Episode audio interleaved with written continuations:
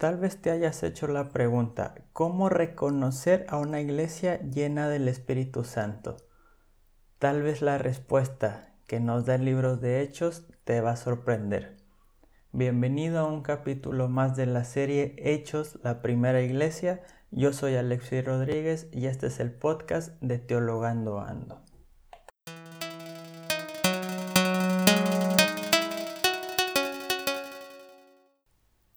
¿Qué tal amigos? Bienvenidos a su podcast de Teologando Ando. Una semana más y seguimos con nuestro estudio de Hechos de los Apóstoles. Pero antes de empezar quiero agradecerles a todos aquellos que han estado siguiendo eh, tanto en Spotify como en Apple Podcast, como en Google Podcast y también ahora con el canal en YouTube y en las redes sociales y los sigo invitando a suscribirse para poder estar al tanto de las diferentes actividades que se están haciendo y de todo lo demás y todas las nuevas novedades que van a haber en las próximas semanas y en los próximos días. También los invito a que si no has visto el video de la previa sobre este pasaje, yo te recomiendo que lo veas antes de escuchar el podcast en YouTube. Te estoy dejando el link en la descripción de este episodio. El episodio de hoy vamos a leer los versículos 32 al 35 del capítulo 4 del libro de Hechos.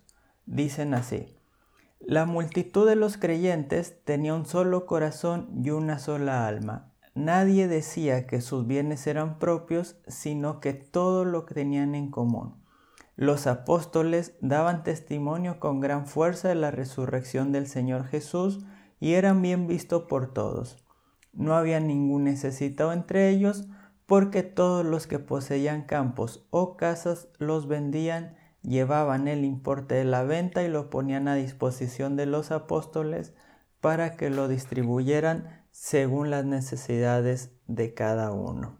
Hasta aquí la palabra de Dios en este día. No han sido pocas las veces que este pasaje ha sido utilizado para hablar en contra o a favor de cierta posición política e ideológica de la cual no queremos hacer referencia hoy en día, sino referirnos al mensaje teológico que nos está dando el libro de Hechos. Estos versículos pertenecen a lo que llamamos sumarios del libro de Hechos, los sumarios son resúmenes que nos da el autor de la actividad de la iglesia, pero no para que los tomemos como algo que se hacía en ese momento, sino para darnos principios básicos fundamentales de lo que debe ser la iglesia a través de los tiempos. En los primeros capítulos de Hechos tenemos por lo menos cuatro sumarios. De los tres más importantes tenemos el versículo, capítulo 2, versículo 42 al 47, tenemos el que estamos leyendo el día de hoy y tenemos el que vamos a leer dentro de dos semanas del capítulo 5, versículo 12 al 16. Así que estos sumarios no nos muestran una estructura de cómo tiene que ser la iglesia, sino que nos muestran un modelo ideal de la iglesia y de principios que la iglesia debe tomar para ser la iglesia que Cristo quería que fuera. En esta ocasión se nos dicen diferentes cosas acerca de la iglesia. Primero, se recalca la unidad de la iglesia cristiana. La multitud de los creyentes dice que como hemos visto la semana pasada, cada vez se va haciendo más grande, seguía teniendo un solo corazón y una sola alma. Ahora, a diferencia de en otras ocasiones, se nos dice cómo esta unidad se manifestaba.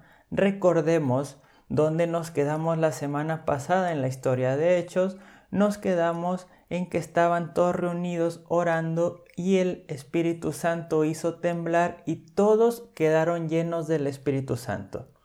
Entonces, lo que estamos viendo hoy son los resultados de la llenura del Espíritu Santo a la comunidad de fe.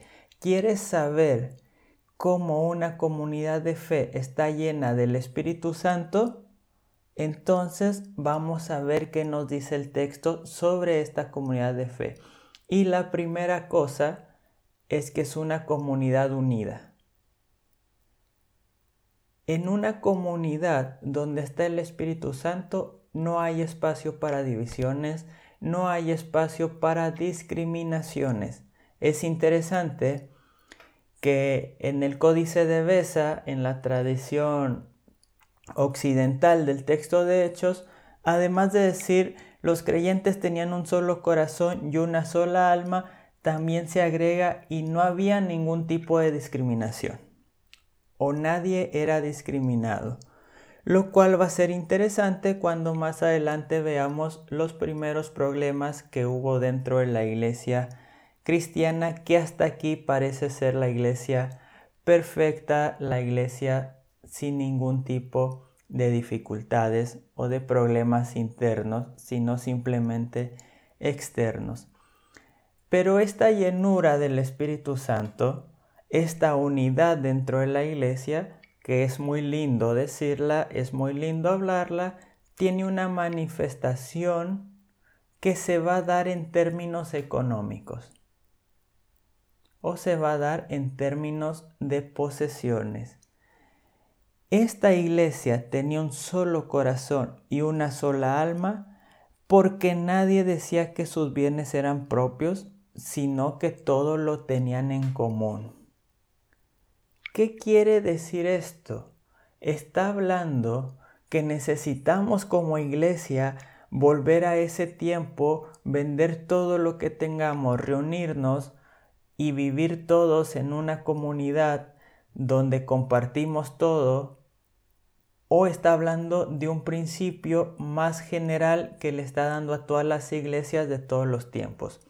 Esto segundo, creo yo, es la mejor interpretación que le podemos dar y es lo que se le ha llamado la ética del compartir. Si nosotros leyéramos toda la obra lucana, es decir, el Evangelio de Lucas y después el libro de Hechos, nos vamos a dar cuenta que en el Evangelio de Lucas a los ricos se les condena en gran manera, mientras que a los pobres se les exalta de gran manera. Esto no sucede en el libro de Hechos, pues en el libro de Hechos a los que poseen bienes nunca se les llama ricos, porque ricos es un mal término para Lucas. Entonces, si alguien posee bienes pero los comparte, no es un rico para Lucas porque dentro de la comunidad cristiana no puede haber ricos y no puede haber pobres. Así se cumple, y la iglesia cristiana así lo interpretó, lo que dice Deuteronomio 15, 4 y 5 en el Antiguo Testamento, donde se dice que si Israel es fiel a Dios, no habrá pobres dentro del pueblo. Así que si la iglesia es fiel a Dios, lo interpretan como que no haya necesidad dentro de la misma. Esto también para el libro de, Hechos es dar testimonio de Jesucristo.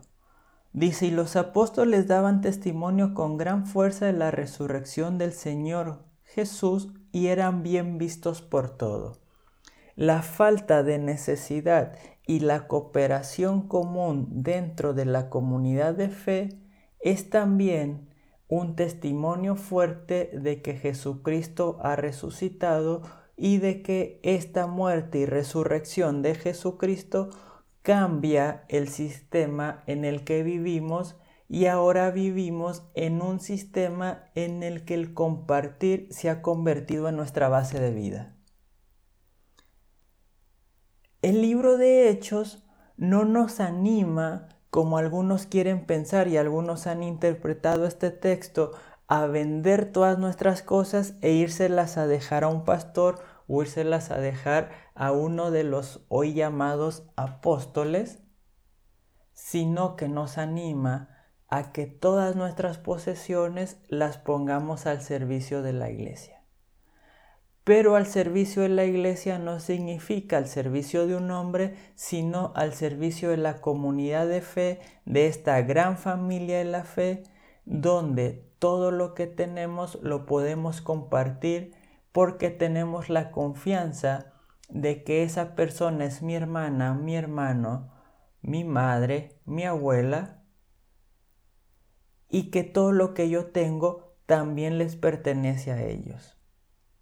Hace tiempo leí el testimonio de un pastor que decía que en momentos de avivamiento mucha gente llegó a llevarle llaves de sus autos, de sus casas, y él no sabía qué hacer. Entonces regresó todo y les dijo, saben que yo no quiero sus cosas, pero estas cosas ya no les pertenecen a ustedes. Tienes un auto, entonces también puedes darle un aventón a los que necesiten ir al hospital. Tienes una casa, entonces puedes usarlo para ser hospitalario cuando alguien lo necesite. Tienes un buen trabajo, entonces puedes bendecir a alguien más. No se trata de que dentro de la iglesia no podamos superarnos y no podamos tener ciertas ganancias en nuestros trabajos seculares o no podamos hacer nuestros ahorros, sino se trata de que nuestra manera de vivir sea la ética del compartir, porque esta es la ética del Espíritu Santo. ¿Cómo poder entonces saber si dentro de nuestra iglesia está el Espíritu Santo? Veamos alrededor nuestro cuántos necesitados hay y cuánto se hace por ellos. Y veamos también a cuántos les sobra y cuántos son indiferentes al sufrimiento de los demás. ¿No parece esto tan emocionante como esperar las movidas del Espíritu Santo, el sentimiento, el hablar en lenguas, el ser sanados, el buscar milagros, el sentir bonito? Pero en el libro de Hechos es lo que pide la iglesia cuando es llena del Espíritu Santo. ¿Quieres estar en una iglesia llena del Espíritu Santo? está preparado porque Dios te va a pedir que compartas tus cosas. ¿Quieres tú ser lleno del Espíritu Santo? Prepárate porque vas a tener la oportunidad de bendecir a otros por medio de tus bienes, aunque tengas pocos. No hay ricos, no hay pobres, todos somos iguales y todos nos preocupamos por todos y todos podemos ayudar a todos tanto en oración, tanto en compañía y tanto en bienes materiales. Esto es una iglesia llena del Espíritu Santo. Pidamos a Dios que cada iglesia cristiana, desde las más pequeñas hasta las más grandes, sean llenas del Espíritu Santo y que la sociedad nos vea como comunidades donde verdaderamente se manifiesta la resurrección del Señor en el modo de vivir y sobre todo en el modo de compartir. Muchas gracias por escuchar este mensaje. Yo les invito a que sigan dándole seguir aquí en donde estén escuchando el podcast en cualquier plataforma también los invito a ir a la página de YouTube y, darle seguir al canal, igual a las redes sociales, Instagram, Facebook, Teologando Ando y mi página personal alexirodríguez.com donde los invito también a suscribirse en el envío de devocionales semanales. También ahí mismo pueden encontrar algunas informaciones sobre los diferentes cursos que se estarán dando o que se están dando de mi parte eh, en diferentes seminarios para que ustedes puedan participar y puedan también cooperar con el ministerio. Muchas gracias a todos, muchas bendiciones, espero que todos se encuentren bien y si pueden quédense en casa. Bendiciones.